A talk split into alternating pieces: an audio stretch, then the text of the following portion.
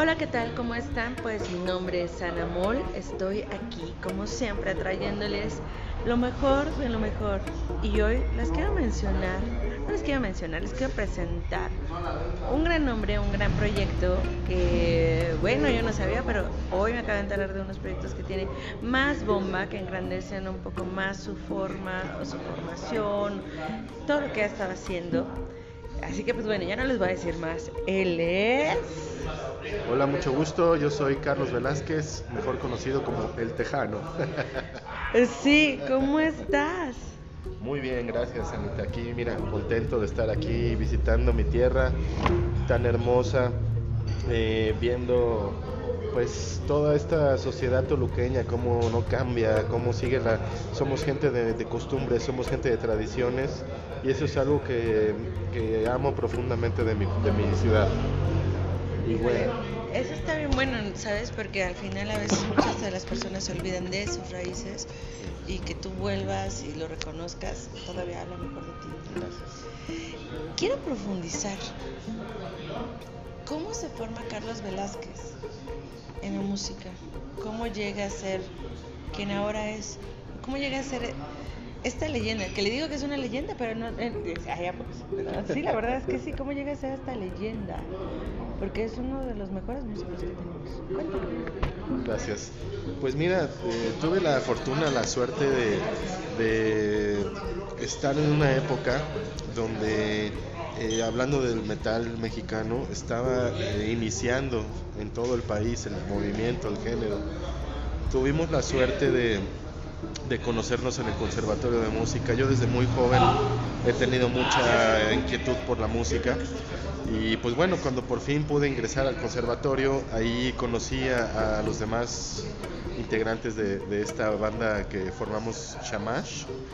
Y pues bueno, ahí, ahí empieza toda una historia, toda, toda una, un capítulo increíblemente hermoso de nuestras vidas, donde tuvimos la, la suerte y la fortuna de, de, representar, perdón, tanto a Toluca como a México en, en varios foros, ¿no? Entonces creo que más que otra cosa, pues tuvimos como esa eh, suerte ventaja de, de, poder haber estado en el momento indicado de, de, del metal mexicano en México y, y, haber hecho una propuesta pues muy bien concebida porque hasta la fecha sigue siendo música eh, pues muy propositiva, muy buena, que, que inclusive eh, grupos o gente joven que ni siquiera nos vio tocar nunca ni nada, es fan del grupo y es seguidora y, y pues eso es un honor es un placer y, y sobre todo es una, eh, pues, ¿cómo decirlo? También responsabilidad de, de, mantener eso.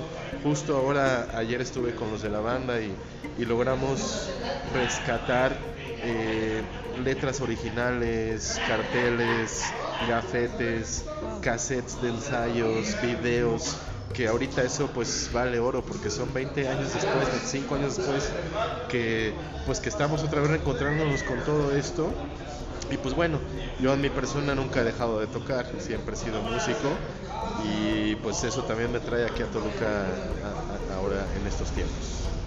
Está bien padre porque de verdad eh, yo tuve la, la, fortuna de conocerlo, bueno, reconocerlo en el foro y de verdad no saben ustedes el fenómeno que es o era este hombre más bien es, porque yo les invito a que conozcan también lo que está haciendo actualmente. Ahorita vamos a hablar de eso. Pero toda esta trayectoria, toda esta experiencia, dijo, ¿qué les puedo decir yo? Mejor que él nos cuente. ¿Dónde tocaste? ¿Con quiénes tocaste?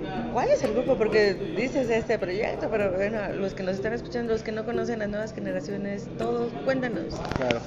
Pues mira, nuestra banda se llama Shamash. Eh, Shamash es un nombre que viene de la cultura sumeria, de la mitología sumeria. Es un rey. Eh, en la mitología sumeria los reyes se volvían dioses. Entonces el, el rey eh, Uku se convierte en el dios del sol y de la justicia, que es Shamash.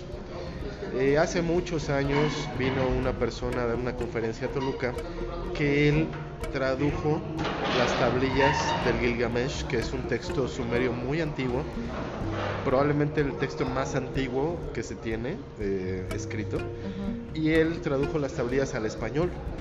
Entonces publicó su libro y en esas tablillas viene mencionado el, dios Shamash. Ahí es donde eh, conocí eh, el nombre, la primera vez conocí algo de la, de la cultura sumeria y me gustó mucho porque nos representaba de muchas maneras. siento que, que nuestros ancestros tenían una conexión muy fuerte todos, todas las diferentes culturas del mundo, tenían una conexión muy fuerte y, no había como esas fronteras como ahorita, ¿no? Y es por eso que bueno, le, propongo a los demás el nombre y pues les gustó y empezamos. Eh, en el 91, 92 empezamos a tocar y ya por ahí del 96 empezamos a hacer nuestras primeras grabaciones. Eh, al principio, pues bueno, teníamos otro nombre, nos llamábamos Morfo.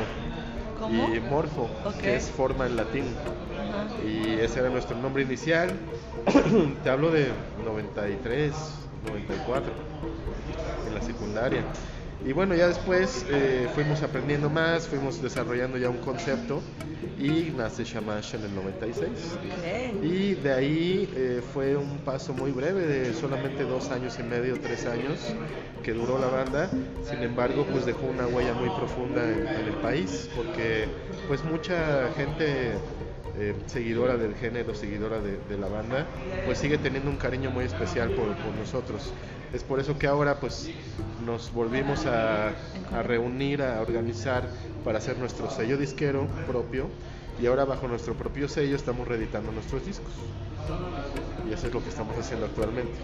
Wow, está padrísimo para toda la banda y toda la gente que los conozca. Y no solo que los conoce, o sea, yo los invito, por favor, o sea, ahorita que me digas dónde podemos. ¿Hay un lugar, alguna plataforma donde podemos encontrar? En Spotify. En Spotify, Sí, estamos en Spotify como Shamash. Eh, en el YouTube tenemos nuestro canal. Y pues bueno, en el Facebook tenemos ahí nuestras páginas que son Shamash MX eh, Shamash Records, que es la disquera, y tenemos una tienda en línea que se llama Shamash Store, eh, donde tenemos diferentes productos eh, relativos a la banda, pues para la gente que, que quiere adquirirlos. Híjole, de verdad, yo, yo sé que de aquí van a salir muchos nuevos fans, muchos nuevos seguidores, porque de verdad, de verdad, con esta con este breve paso, yo no, yo, yo no sabía que había sido tan breve, pero de verdad deben de saber que la gente aún los tiene muy vigente. El lugar donde yo voy y luego platicamos ¿a poco lo conocen? Sí, o sea, sí es, es una leyenda, o sea, aunque él no lo cree, es así de, ok, sí lo conozco, ay, es buenísimo, o sea, es, es una referencia en el país con lo que hace, ¿no? Más allá también del smash, ¿no? O sea, es, y eres una referencia también en tu instrumento de forma personal. Y con esta referencia, ¿cómo te ves tú? O sea, bueno, te puedes decir, ay no, y van a salir más fans, ¿no? Pero ¿tú cómo te ves? ¿Cómo te sientes? ¿Cómo te visualizas? Y aparte, ¿qué estás haciendo actualmente? Pues, ¿qué te digo? Normal, no, no me considero especial ni diferente de ninguna manera. Eh, simplemente tuve la, fortuna, la suerte de, pues de, orientarme hacia la música desde muy joven y, pues haber estudiado y seguir estudiando mi instrumento. Eh, como se termina toda esta época del shamash, eh, hablamos del 2001 más o menos, este, pues ya me empiezo a dedicar a otros géneros de música, a aprender otros géneros de música porque no sabía tocar otra cosa y de ahí pues ya me, orienté hacia el jazz y actualmente me dedico mucho al jazz. Tengo diferentes proyectos y, aparte soy compositor de jazz. Entonces ya este, próximamente quiero sacar mi disco que es dedicado a mi, a mi madre, eh, que falleció hace cuatro años también. Otra, otra referencia de Toluca también, mi mamá. Y pues bueno, ahorita estoy muy metido en eso. Eh, también eh, estoy participando en un proyecto que se llama Electro Dealers, que es eh, un, un, concepto muy padre, es un concepto, un experimento, por así decirlo, porque es, es un DJ que compone pistas y, las, y los instrumentos en vivo van siguiendo esa pista. entonces se vuelve algo muy padre y son música original.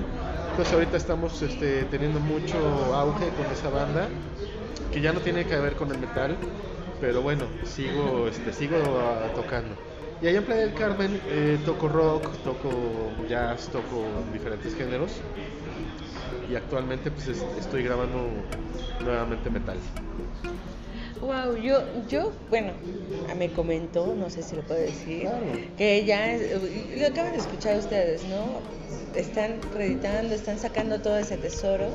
La verdad, alguna vez platicamos con otro ya ícono de Toluca que, bueno, no es toluqueño, pero eh, ya pertenece a la comunidad, con Luis Flores, de poder hacer un, un pasaje como de las bandas icónicas o de las que han hecho grandes cosas aquí en- en- en nuestro pueblo, pero son del pueblo para el mundo, ¿no? De verdad.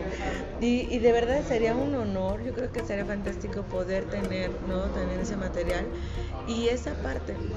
Fíjate, es muy curioso, yo no sabía que andabas por acá, pero el, lunes me, me dicen que grabé para, se hizo, como, se están haciendo extractos para una película eh, que habla sobre el rock en Toluca. ¿No? Hay, hay, señores, no sé si lo están escuchando, pero ya saben a quién hablarle, ¿no? no quiero so- so- sonar a soplona, pero lo estoy viendo y pues, bueno, es que justamente es eso, ¿no? La, parte de lo que están haciendo, lo que se hizo y lo que se hará y lo que viene. Y, eso, por ejemplo, él como músico se está refrescando y más allá de eso, hay que rescatar quiénes son o quiénes han formado parte de nuestra historia. De verdad, si eres un monstruo, eres un monstruo en la batería, yo me ha tocado verte y, no tocando metal, bueno, luego te avientas tus solos, ¿no? Pero si eres un monstruo, de verdad, hay gente que, generaciones subsecuentes, que pasan y pasan y pasan por el conservatorio y todavía todo el mundo dice, no, es que el tejano era el mejor, es así de, oye, chavo, ¿tú cuántos años tienes? Y lo recuerdan y te idealizan. Y yo creo que eso no tiene valor, ¿no? Y eso habla de tu pasión por la música, tu pasión por todo lo que haces. ¿no? Ya, las bambalinas hablamos de algunas cosas, pero mejor esperen lo nuevo que viene con Samash y también pues investiguen estos nuevos proyectos, ¿no? Pues sí, mira, ahorita estamos eh, de antemano, pues gracias por, por, por esas palabras tan bellas y, y pues sí, yo me considero un embajador de Toluca en el mundo porque siempre eh, digo que soy de Toluca y, y pues increíblemente mucha gente que, que he conocido en el camino nos conoce, conoce la banda, conoce la trayectoria. Y pues bueno, eso se, se vuelve en, un, en una obligación para nosotros ahorita el rescatar ese erario que, que fue Shamash, que a pesar de que fue poco tiempo logramos dejar varias grabaciones inéditas porque todavía no se han Ah, no, pero los vamos a no se han publicado. sí. Pues mira, son grabaciones muy viejas, pero pues también representan mucho ese valor de, de cómo iniciamos, de cómo, cómo fue sonando, cómo fue el inicio. Te hablo de, del 96, no había celulares, no había Spotify, no había internet, no había nada. Sí, No claro. había más que conocer a otra persona que conociera ese disco, que te lo prestara para poder grabarlo y de ahí empezar a conocer música. Claro. Me acuerdo mucho que iba uno a los tianguis a comprar sus cassettes y el cassette lo rellenaban con otras bandas. Entonces de repente conocías otras bandas en el relleno del cassette. Y así es como uno empezó a, a formarse, ¿no? Ajá. Hasta que ya este tuvimos la, la fortuna de pues de, de ser eh, firmados por una disquera que en ese momento era la más importante de- del país y pues de ahí para el Real. Estas historias yo creo que son las que pueden darles una idea a ustedes de quién estoy hablando. Nada más con eso. Creo que es, es humano ante todo, que es sensible y que fue un, un camino, si no difícil, pero fue un camino que los llevó a tocar la cima. Por eso son historia hoy. Así que los invito a que escuchen los nuevos proyectos, a que escuchen obviamente Shamash y que esperen lo nuevo, ¿no? Bueno, esperen ese refrito Pues sí. o ese remake, ¿no? Sí, mira, como tal, ahorita el Shamash como banda pues ya no existe, ya no tocamos. Y Sin embargo, pues como músicos individualmente pues seguimos activos y pues ahí hay se está cocinando algo, se está cocinando algo. Esperemos que tenga la, calidad para poder publicarlo, eh, sobre todo que nosotros nos sintamos contentos con ese trabajo. Creo que también es una responsabilidad porque a pesar de estar tanto tiempo fuera de, la escena, eh, ahora que estoy empapándome nuevamente de todas las bandas que hay, de todo lo que ha pasado en este tiempo, eh, tristemente no, no encuentro una propuesta como lo que había en ese tiempo. Bandas que, que tengan como una, una, propuesta muy original. Ahorita ya hay mucho mm, eh, influencia de, de, las redes, mucha influencia de, de, la publicidad, de la mercadotecnia, de bandas más modernas. ¿Has oído de Sangre? New metal y esas cosas. Claro, conozco a tal. ¿Y qué opinas de ellos? Es un excelente músico. Claro, es una excelente banda. Hay unos de satélite que se me olvida su nombre. De Naucalpan. una banda también de metal de Naucalpan. Es que no. Yo también creo, me ando un poco desconectado de, todo lo que ha pasado en este Pero sí tienes razón, pese a que todos son buenos amigos. Saludos a todos, pero no nos censuren por eso. No, saludos. Pero sí hay falta eso. Creo que, eh, pues bueno, nosotros, eh, vuelvo a lo mismo, tuvimos la suerte de, iniciarnos en una época donde había una influencia muy grande de, bandas europeas, de bandas americanas, que estaban en su mejor momento casi todas. Entonces tuvimos muy nutrido, fuimos muy nutridos de música desde muy jóvenes. Entonces cuando ya nos tocó nosotros componer música, pues traía muchas influencias que pues que en ese momento no era tan tan fácil reconocerlo, ¿no? Ahorita ya con toda la alcance, la apertura que hay de la de los tecnología, de las redes, pues hubiera sido muy fácil para nosotros hacer un disco en ese tiempo, grabarnos todo, pero en ese tiempo solo era que alguien te produjera. Y pues bueno, eh, fue, fue lo que fue. Es por eso creo que ahora las bandas, como lo tienen más fácil de alguna manera, siento que a veces hay esa carencia de, de sufrirle y eso también te no te permite desarrollarte más, porque a veces cuando tienes carencia, cuando no está tan fácil, cuando tienes un montón de, de mérito, pues lo, te desarrollas más que cuando todo está más fácil o todo te lo ponen en la puerta. Este, justamente eso, acabas de decir algo que es como una fórmula, pero para todo, no solo para la música en general yo le estaría hablando a todas las generaciones, si no les gusta la música, todo, acaban de decir algo, a veces tal vez los papás, la sociedad, la, nos dan todo en las manos, ¿no? O sea, en general, o incluso como emprendedores, empresarios. Y tú dijiste, o sea, he ahí el tener que picar piedra para poder innovar, trascender.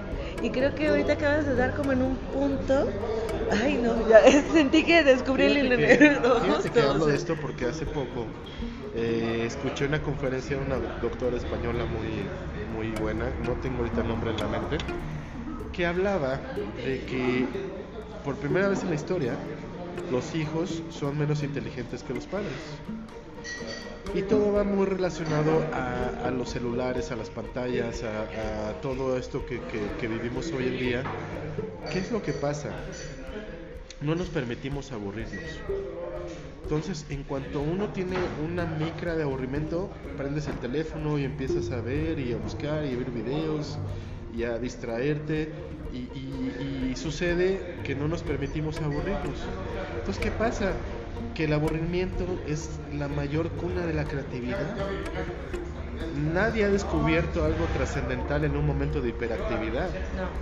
Todos los descubrimientos trascendentales son en un momento de, aburrimiento. De tranquilidad, de paz. Es por eso que es importante dejar que los niños se aburran. Se aburran, que, que aprendan ellos a desarrollar esa creatividad, que aprendan ellos a salir de ese aburrimiento por ellos mismos. Pero ¿qué pasa ahora? Al bebé le pones un iPad para que no llore. Entonces estás, estás mermando completamente su, su, su, desarrollo del lóbulo frontal. Porque el lóbulo frontal necesita movimiento, luz y sonido para desarrollarse. Entonces, ¿qué pasa? Que como hay exceso de eso, estímulos. Ya no, ya no se desarrolla. Pero ¿qué, ¿qué nos pasó a nosotros?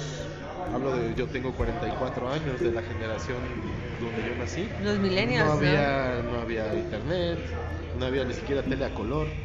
O sea, era, era- es increíble que, que en tan poco tiempo ha avanzado tan gigante. La computadora en monocromática, y luego dos, tres colores, ¿no? Por Así es, así es. Entonces, bueno, regresando a, a la plática, pues creo que en ese tiempo Shamash eh, tuvimos demasiado ensayo, fuimos demasiado disciplinados en ensayar, en practicar, en practicar, porque cualquier cosa pues se masteriza cuando la practicas mucho, ¿no?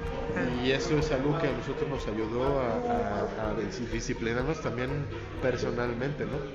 Y bueno, creo no sé exactamente, nadie tiene la verdad en la mano, pero yo creo que las nuevas generaciones o gente joven que está iniciando la música, que está queriendo hacer algo, eh, a veces tiene tanta información o, eh, tanto exceso de- de información que luego no sabes qué hacer con ella. Entonces por eso es importante irlo digiriendo poco a poco y, pues bueno, es un llamado a todos para que pues regresemos un poco al no tener tanta necesidad de, de estar conectado con la tecnología.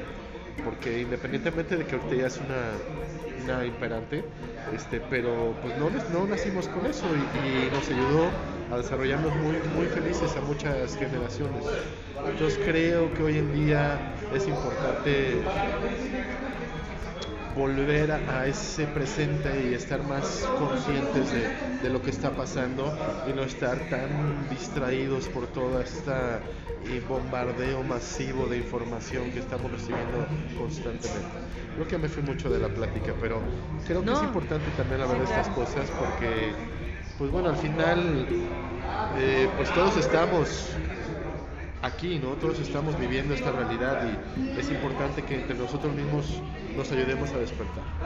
Justamente acabas de decir algo muy padre, ¿no? A lo mejor dices, no, me fui mucho de la plática, pero no, acabas de tocar cosas bien elementales, ¿no? Que yo decía, bueno, es cómo llegó a ser la leyenda que es, ¿no? Y cómo llegaron a ser... Y das en la médula de todo. La mayoría de las leyendas que conocemos en cualquier disciplina son o se formaron a base de cuestiones difíciles, etapas difíciles en la vida. Y eso, la necesidad de desconectarse de lo que tenían para poder innovar, renovar. Todos los descubrimientos, incluso los que más tenemos al alcance de la mano, fueron gracias a eso, gracias a ese despertar. Pero si no les enseñamos a todas nuestras nuevas generaciones que tienen que desconectarse un tiempo, por eso tanto New Age ahora de tienes que meditar y todo eso es que es como una ola de algo que nos lleve a reconectarnos porque ya no sabemos dónde estamos, ¿no? Todas las nuevas generaciones están buscando muchísima meditación, están buscando muchas cosas porque se saben desconectados, se saben que qué es lo que me hace falta para poder llegar a algo. Y acabas de decir algo muy fácil. Desconéctate, redescubre. Y también, si quieres algo, pues sé constante, ¿no? Tú lo decías, son las horas de ensayo, ¿no? Y sí recuerdo ahorita, eh, esa española también tuvo una grabación en, en, en el foro de BBVA, justo apenas, eh, bueno, no apenas, hace dos años. ¿Cómo se llama, tú sabes? No recuerdo ahorita el nombre, pero esta española hablaba de todo eso y justamente se viene con una nueva era que se que eh, tanto en, en toda Europa como en México están reglamentando trabajos, pero fuera del estrés, ¿no? Que es una, una incluso es toda una reforma la- laboral, ¿no? Que cómo llegas, cómo llevas a tu empresa a un mejor nivel, cómo llevas a todo, pues con eso, desconectándote, ¿no? Dentro de Justamente ya tenemos aquí el nombre. No, es que no están, o sea, no está el nombre, pero es ella.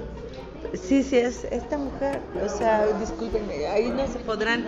Si nos regalan en los comentarios.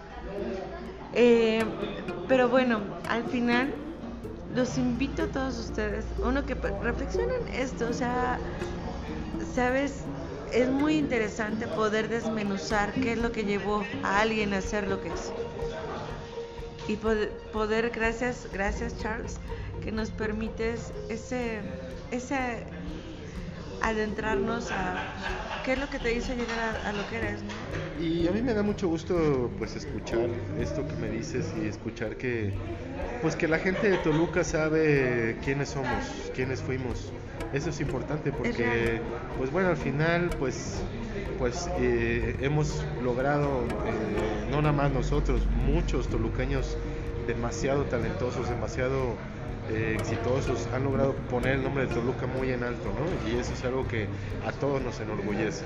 Entonces creo que es esto que estás haciendo, gracias, es importante pues que, le expliques a la gente un poco de, la historia de, de, los personajes o de las agrupaciones o de las instituciones que han sido trascendentales en nuestra historia de Toluca.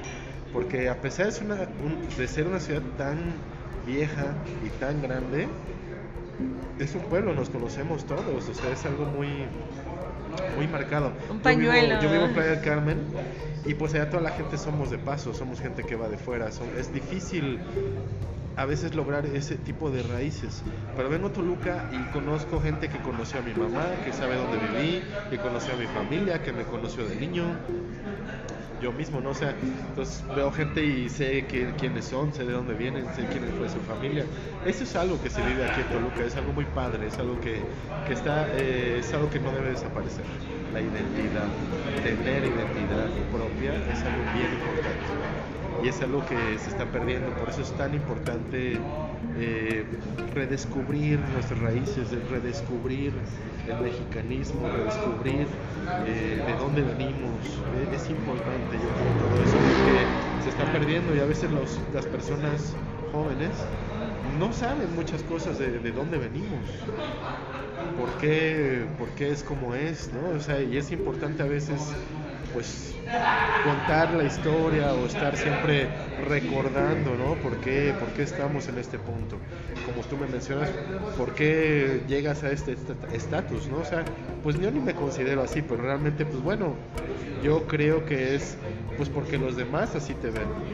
Entonces, pues, ¿es ¿por qué? Pues porque los demás saben quién, es, quién, quién eres, qué hiciste, qué, aunque no lo vivieron en persona. ¿Por qué? Pues porque se mantiene esa historia, no sé, esa leyenda.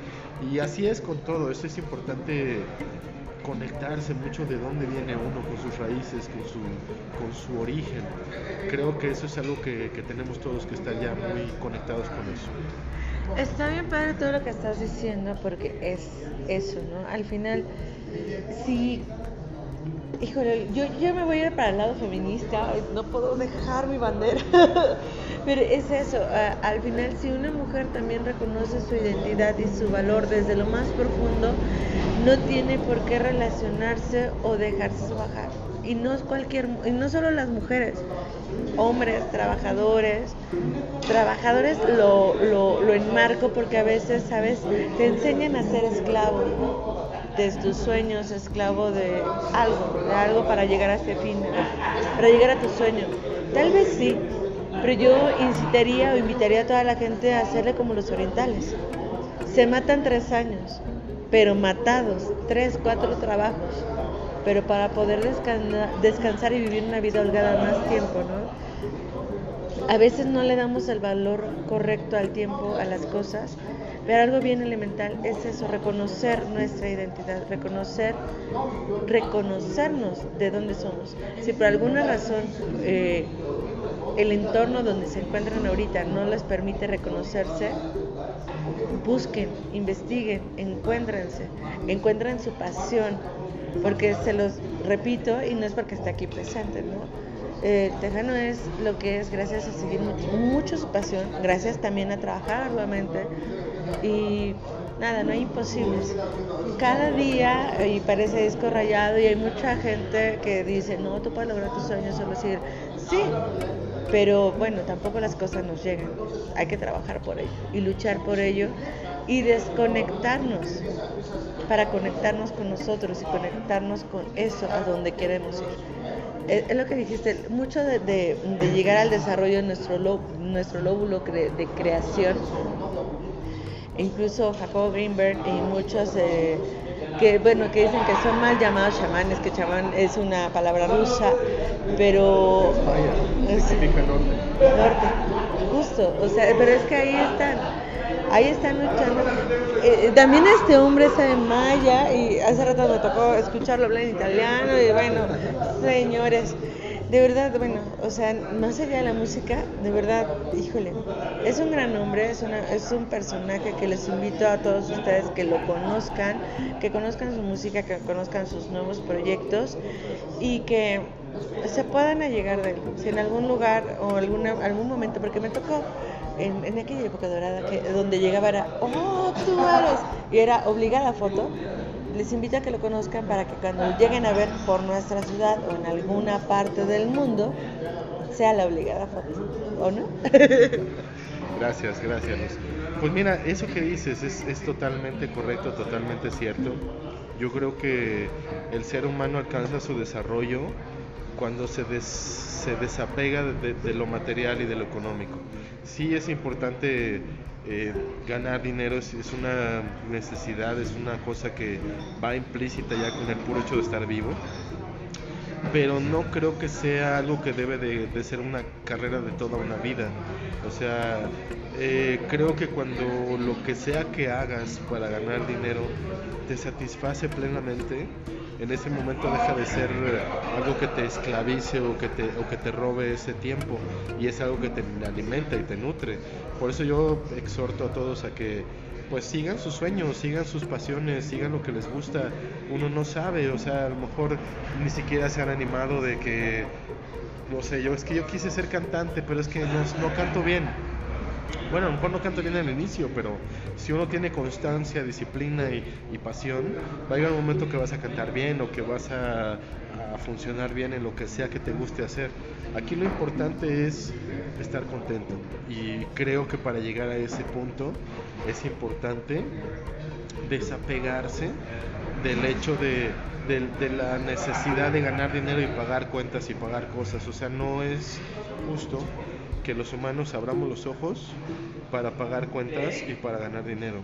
Creo que deberíamos abrir los ojos para respirar, para disfrutar y para desarrollarnos como humanos artísticamente y, y, moralmente, humanamente y de todas las maneras. O sea, no, no va junto con el dinero eso. El desarrollo personal es completamente inherente. O sea, es importante nada más estar con los pies bien conectados en la tierra.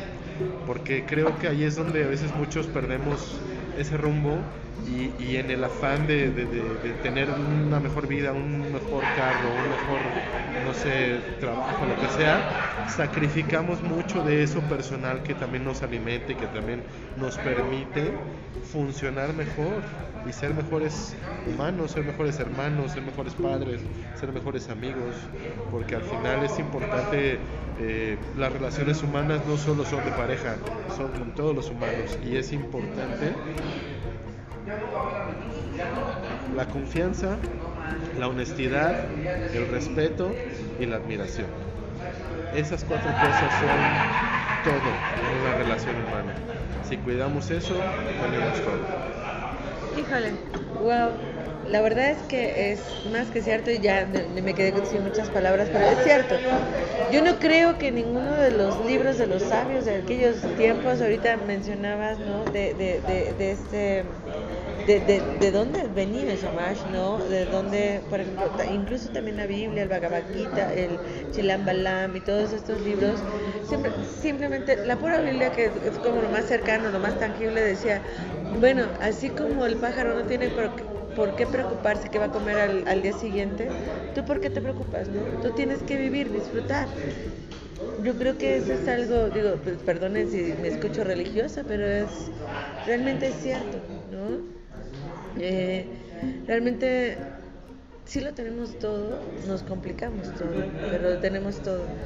Creo que es eso, Luz. O sea, cuando uno, regresando un poco al tema, o sea, ¿por qué uno se desarrolla a veces como, pues no sé, como un músico profesional y gente no, o como un atleta profesional y gente no? Pues va mucho en función a despegarse de, de todas esas preocupaciones, estreses que solamente te quitan energía y toda esa energía ocuparla en tu pasión, ocuparla en lo que realmente quieres desarrollar y, sobre todo que lo que sea que tú hagas en la vida beneficie a tu comunidad.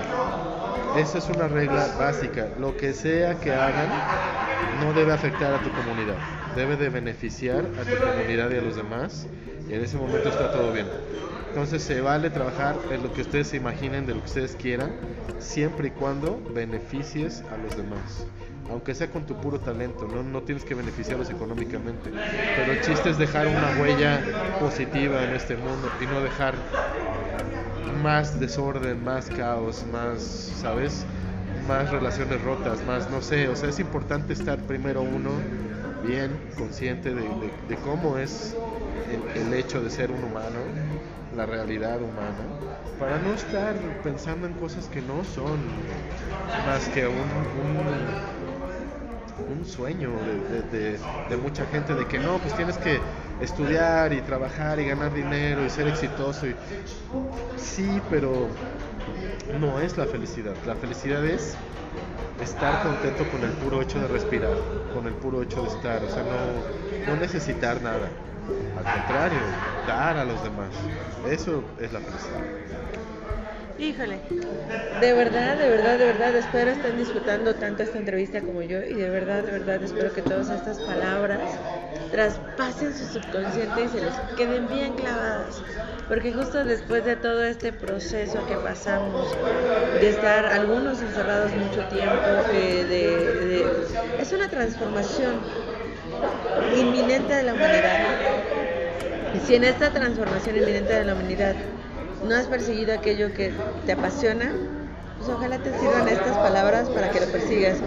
Y qué mejor, qué mejor, qué mejor que, que Charles te motive y que pues, también puedas escuchar sus proyectos. Digo, nosotros ya nos vamos.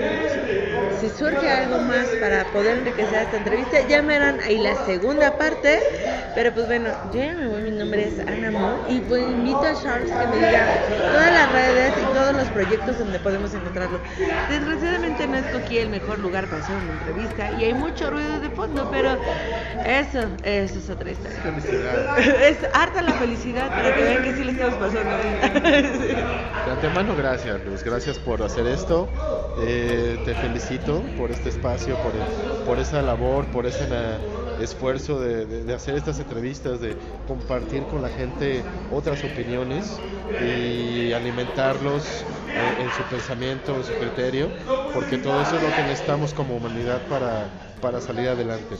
Así que bueno, ante todo, gracias por escucharnos, gracias por, por estar aquí, gracias por considerarnos y pues ánimo. Pues bueno, muchísimas gracias. Nos estamos viendo ahí en las redes sociales de Samash, de Charles Velázquez y del Tejano, de Toluca para el mundo. Nos estamos viendo pronto. Gracias.